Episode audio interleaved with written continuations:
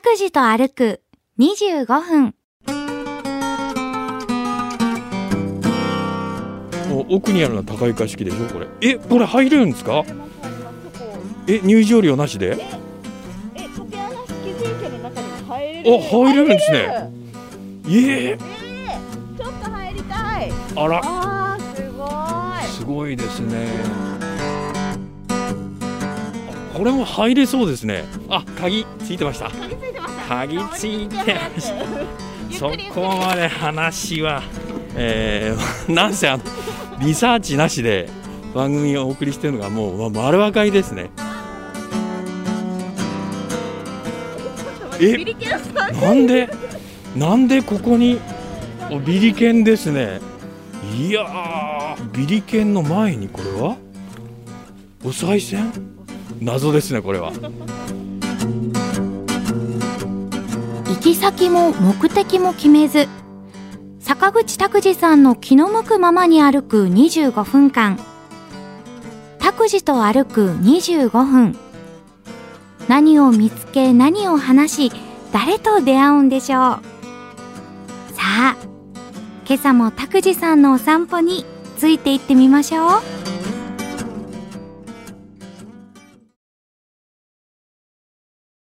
おはようございます坂口拓司です、おと申します。かつきかなです。えー今日は八女市吉田にあります、えー八女市岩戸山歴史文化交流館岩井の里の今駐車場におりますコールしましたね。はい。ここはね、来たかったんですよ。岩戸山古墳を見に来ました。はい。まあ、この古墳はですね、ぐるっと回れるんですね、周りを。はい。えー古墳はあの誰のものかわからない場合が多いんですけれども、この岩戸山古墳、えーえーいわゆる岩石の岩、それから戸締まりの戸、山と書きまして岩戸山古墳、えー古墳時代には珍しいですね、墓の特定が可能な古墳なんです。えー6世紀の前半頃、えー九州の北部を代表する豪族でありましたあ筑紫の君岩井の墓というふうに言われてまして多くの埴輪などが出土しております、うん。えーまあ、歴史のね話をおすればですねえーっと旧石器時代があって縄文時代があって弥生時代があって古墳時代になりますよねはい。えー旧石器時代っていうのはおよそ3万年前縄文というとおよそ1万2000年前で弥生は紀元前、えー5世紀で古墳時代は3世紀の半ばからというふうに言われてますで古墳時代の後半のここはお話になるところですねで最近あのとてもおー注目される新しいニュースが入りまして、おえー石川県の話なんですけども古墳時代の人骨の DNA の解析で縄文人弥生人にはない現代の日本人に見られるはい。東アジア人特有のはい。遺伝的な特徴が見つかりましたはい。今までその日本人は、えーどうやって、えーできたかっていうかその起源はあの列島に住み着いていた縄文人に大陸から渡来集団があーはい来て、そこで、ねまあ、愛し合って弥生人が生まれたっていうふうに言われてたんですけれどもだから、えー古墳人がですね弥生人が持っていない東アジアに多く見られるうー遺伝的な要素があったということでだから二重構造じゃないっていうのが分かったんですねたったあの3体ですからまだこれから話は変わっていくのかもしれませんけれども、おほら今歩いてたら、ええちょっと見に行きませんか。こう入れるみたいですよ、なんか。なんか入るんですかなんえ高高床式みたいな。そうですよお奥にあるのは高床式でしょこれえこれ入れるんですか入れます入れます。そこえ入場料なしで少量なし。 いや今時これはありがたいですね今こう、えー草の上を歩いてますけどもあらほら。本当だ高床倉庫と竪穴住居平成2年に発掘調査を行った赤氏遺跡より発見された弥生時代後期の高床式の建物の跡、えー、竪穴の建物の跡をモデルに建設しましたとだから、これはええーそのものじゃなくてもちろん復元なんですけれどー、すもごい。おえー邪魔しますええ、縦穴式住居の中にも入れるお入れるんですねいえええちょっと入りたいこれ今日ちょっと明かりをねラジオの取材ですからあらあーすごーいすごいです広さねどれくらいですかここえっとねモンゴルのパオの半分ぐらいねやっぱりあーいやいやわか んない長流そうとしてしまったけどわかんなかった今そうですか、はい、えっとね10畳以上ありますよこれえー、すごーい畳で言えばもっとあるかもしれないすごいですねワクワクするえいやそうですかー、こう藁でねでねこの岩戸山の古墳古墳の建物とかこういう資料のものってですねなんかあまり有名じゃないんですよこういっちゃなんですけどもほうほうほあうこれも入れそうですね入れそうですね高床式の方も えいいのこれ落ちないでくださいよ高床チェーンとかねうこうないかん、いらやいや怖い怖い怖い今登ってますけど柱を登ってますよ高え床あ鍵ついてました鍵ついてました鍵ついてました触りに来てそ早くゆっくりゆっくこまで話はりうまくういかなまいくはいきませんねゆっくり降りてえー、 なんせあのリサーチなしで番組をお送りしてるのがもう、ま丸分かりですねあ楽しい、だから高床の方は無理だったけれどもうん、縦穴の方は住居の中に入れる中は見ることができるというはあ午前9時から午後5時までの間のお休みでない日だったら見ることができるという縦穴住居はやっぱり土の香りがしましたよああ久しぶりねすごい楽しい、楽しいですねこういうのがこう点在してるってことなんですかねここの回遊できるコースの中にまあアミューズメント的にね知らんやったなあ最高やめ来てよかったもうもう本当にずーっとここ23ヶ月来たかったんですよ、えー話戻しますね岩戸山古墳というのは墳丘のお長いところ墳丘町って言いますけれどもえこれが135メートルで公園部えーがおよそお72メートルえ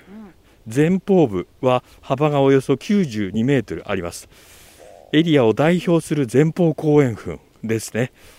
えー古墳のお北東におよそ43メートル地方の広場状の別区っていうのがあるんですけれどもはいこれほど大きな、えー区画があー現存しているのは全国でもここだけです、えー、屋根の丘っていうのはですね丘陵地帯は非常にこういう古墳が多くてどれぐらいあると思います数ですうんか、、これねちょっと今日は調べました間違っちゃいけないんでえー、どれくらいあるんだろうでもそれでも10機とかそれくらいなんじゃないんですか前方後円墳が12基、あえー装飾古墳が3基、ーあえー古墳およそ300基ー300機300えー実はだからここは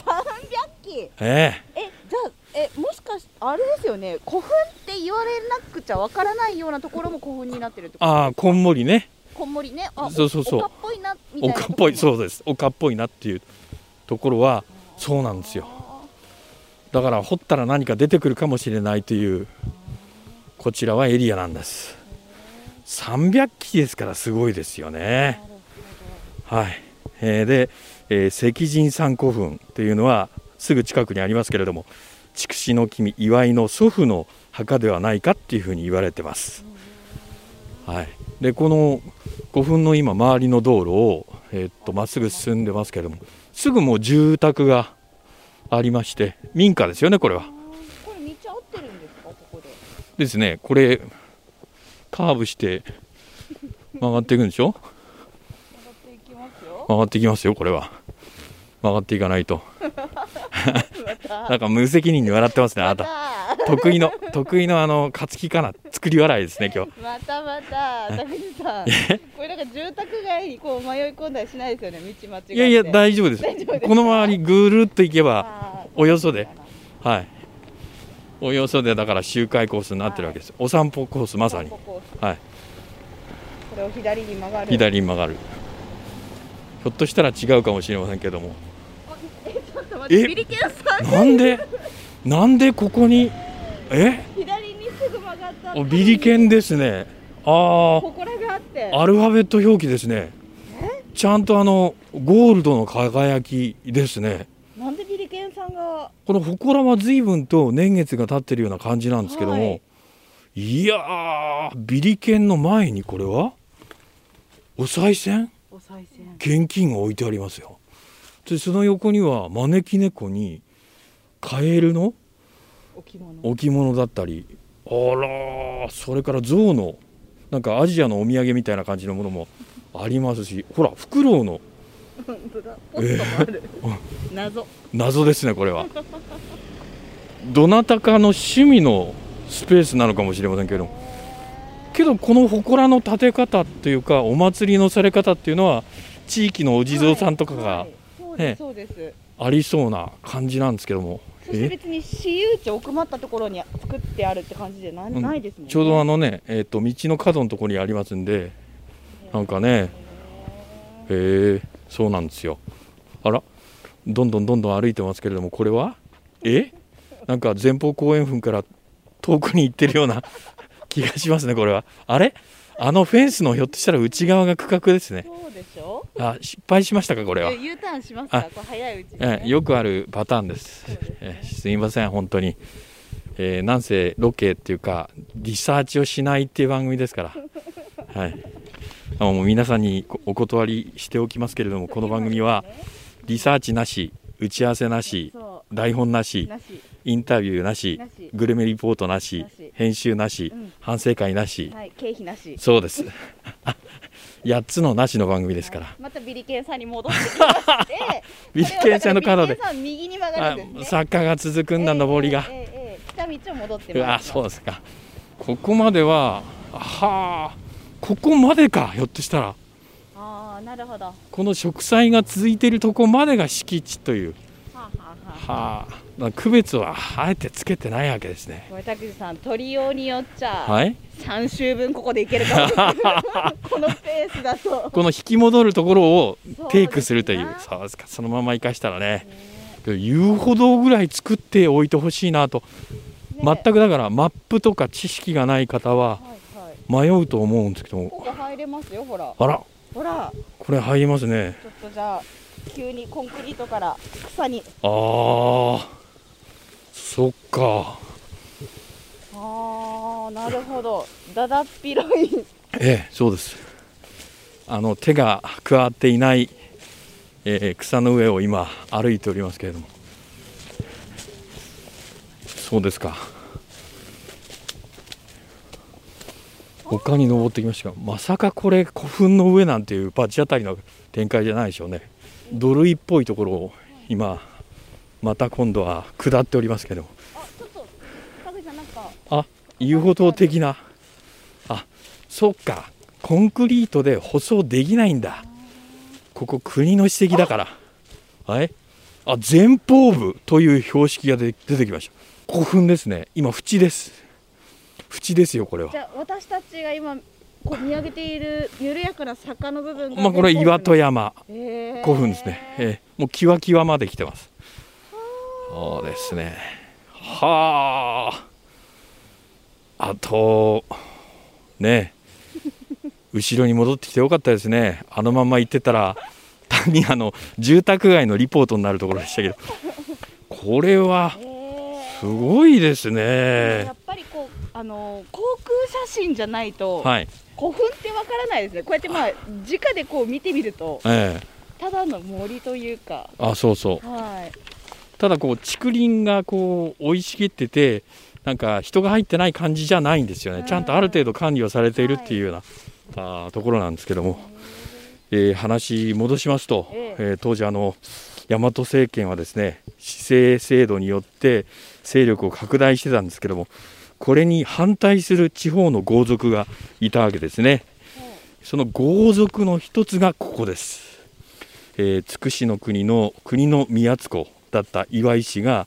えー朝鮮半島の新木と結んで大きな戦乱を起こしましたそれを岩井の乱というふうに言われてますこれあの社会科でちらっと出てきますよね、えーおよそ2年がかりで制圧されてその後九州の北部三宅が置かれたんです国の宮津湖っていうのはあの地方の豪族たちを取りまとめるリーダーですね、えー大和政権の後ろ盾を得て地方を治めてたんですけれども雑務をするトネリえーうねめを朝廷に送り込んだり特産品を朝廷に貢いだりしました祝いの乱というのは新木が深く関わっていることが大きなポイントで、えー当時5世紀ですから400年代あはい。前方部まだ続いて全国はあ結構大きいねやっぱりえー大きいですねこういうあの説明しながらねひょっとしたら眠ってる人も聞いてるかもしれないっていうはい、えー、白木が深く関わっていることがポイントの一つで、えー日本はあの朝鮮半島南部の小国の集まりにはい強い影響をお持ってましたで日本書紀ではえーこういう国などのことをえーミナマっていうふうに呼んでますけれども、はいはい、当時の日本とそのミナマあーどういうふうな関係だったのかははっきりとしたことは分かってません、えー大和政権は国の統治のために、えー朝鮮半島の南部の、えー鉄を求めていたのではないかというふうに推測をされております。はい、日本は武力と外交によって百済とか新木の、えー諸国へえー進出を阻止しようというふうにしたんですけれどもそれに失敗しまして、えー日本との関係を断って、えー百済とか新木に、えー接近するえー国も、えー出てきて日本の朝鮮半島への影響力は急速に弱まってたんです。はい、そうですね。あ多あ、分こっちですよね。そうですね。あら、あら、これがまた。お地蔵さんがたくさん並んでますよ。そうですね。これはだから古墳の頃とは関係な関係い。なさそうですよ。ですねそれよりも後ですもんね。どう考えてそうもですね。えっ、と順番が書かれて刻まれてて下に、えー寄進したというか、あーこれをだから治めた方の人名が書かれてますね。昌平さん、はい、松松右衛門さ松右衛門。ん、はい、そうですね。え本当だ、本当ですね。え、何体ぐらい？ーありますありねま。すね。五十ぐらいは。はそうい、優に超えるんじゃないでしょうかね。それで新しい榊と、えーお水がうんそ備えられたのもありまして、これはおそらくは、えーご子孫というかそうですよねね親族の方がはい。お供えしてるんでしょうけれども、へえ、昭和14年ってそっちに書いてありますから。あだから戦前全然あ考えられますね。けどやっぱりあの石でも減ってはいきますんでう、んあ少しね形は変わっております。えー楽しいですね今日。うん？発見がいろいろあります。 そうか、そうですね。ワクワクします。ワクワクします。なかなかこのエリアは来ませんからね。あ、ねだから、あーこれ神社もあると上の方にねあーなる。ほど後ほど上がっていきましょうか。これなんだかわかりますか？これ土俵じゃないですか。あ、土俵ピンポポンです。そうです。昔っていうか田舎の神社は必ず土俵があります。へえ、今ブルーシートがかけられてますけど。はい、そうです。えーこれもね、多分朽ちたんだと思いますけれども、ちゃんと4本柱が立って、屋根もついてたんだと思いますよ。もう秋になりましたらね、大体秋なんです。えー子供の相撲大会。はい。なるほどなるほど。え私はね、もう鬼のように腰が強くって、 よくうっちゃりとかしてましたけども、3人抜きとかしてましたう。ん強そうですね。なんか鬼のように。あ相撲相撲大会強かったです。はい。あ、岩戸山古墳。あ、やっと出てきましたよ。プレートが出てきましたまあ私がね先ほどあのご説明したような国指定史跡八女古墳群の岩戸山古墳、えー昭和30年の12月23日に指定されたと、えーいうことですだから本当航空写真ありますけど、本当鍵穴みたいになってるんですね。そうで。す、うんなんかねあのー私たちはどうしてもそのなんか歴史の本で大きく扱われるから仁徳天皇陵確かに素晴らしいすごいんですけども、身近にあるねうん。こういう古墳も見直してみてはいかがかなと思いますやね。確かに。これはね、あのーお堀も周りないし、はい。こんなキワキワまで近づけますんで、うん歩いて、お子さんの社会の勉強にはもうこれはもってこいなんじゃないかなと思いますね。ねえ今から、だから、このうん円の方、円墳の方に移っていきましょうかね。えーねこれから円墳の際行っているんですけど、ん大きな。神社だからここをお参りするとなるとだからあのお祭りされてる方をおだから、えー拝むっていう形になりますからねまあ吉田大神宮ってそうですね地名がついてますねはいああもうなんだあ社務所社務所ですね大神宮社務所岩戸山古墳を守る会のところですその横をすり抜けて今古墳沿いに、はい円墳の方ですね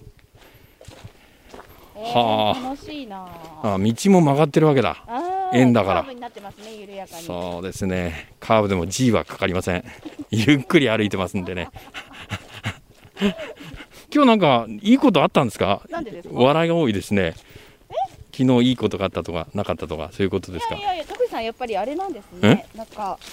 こう一緒にお仕事してる人のはい笑い声とか声の色とかで、はい体調いいなとかこいつ今日機嫌がいいなとか機嫌悪いなみたいなあわかりますわかりますへーああ今日は作り笑いしてるなと かもうよくあの女性パーソナリティがね大して面白くないことにこう相槌的にうわ付き合いで笑ってんなと忖度してるなっていうふうに、えー感じたりするんですけども、まあ、あの心の底から笑ってるっていうこうねあのー声はわかりますよへえそうなんですかもう業界も長いですから およそ30年以上やっておりますんでね今日は楽しいですははははえー、えーえ拓司さんの横の人は、はい富永のり子さんじゃない の出た仲いいなと思うんですよ番組でも一緒、はいでも横並そうですねどういうわけかびどういうわけ私はあの罰ゲームだと思ってますけど 20メートル離れた廊下を歩いている感じでもう分かります、はい何がですか富永さんのこう情緒みたいなもの は完璧に把握しておりますからえー、すごいそうやでっすぱね相方ってすごいですねそうですねえー よいしょ際を今歩いておりますけれども、はいこう風がそよぐ音がいいですねそうですね秋っていう感じです秋って感じうんおあ早いあ早いですね今日は時間経つのがはいはいじゃあ歩数見てまいります、ええ1578歩1578歩はい距離にしてはい1.3キロ1.3キロですかはいこれ来週もあ継続しましょうかわかりましたあ神社まだ参拝してませんしそうですね行はいってみたいです、今週はこの辺で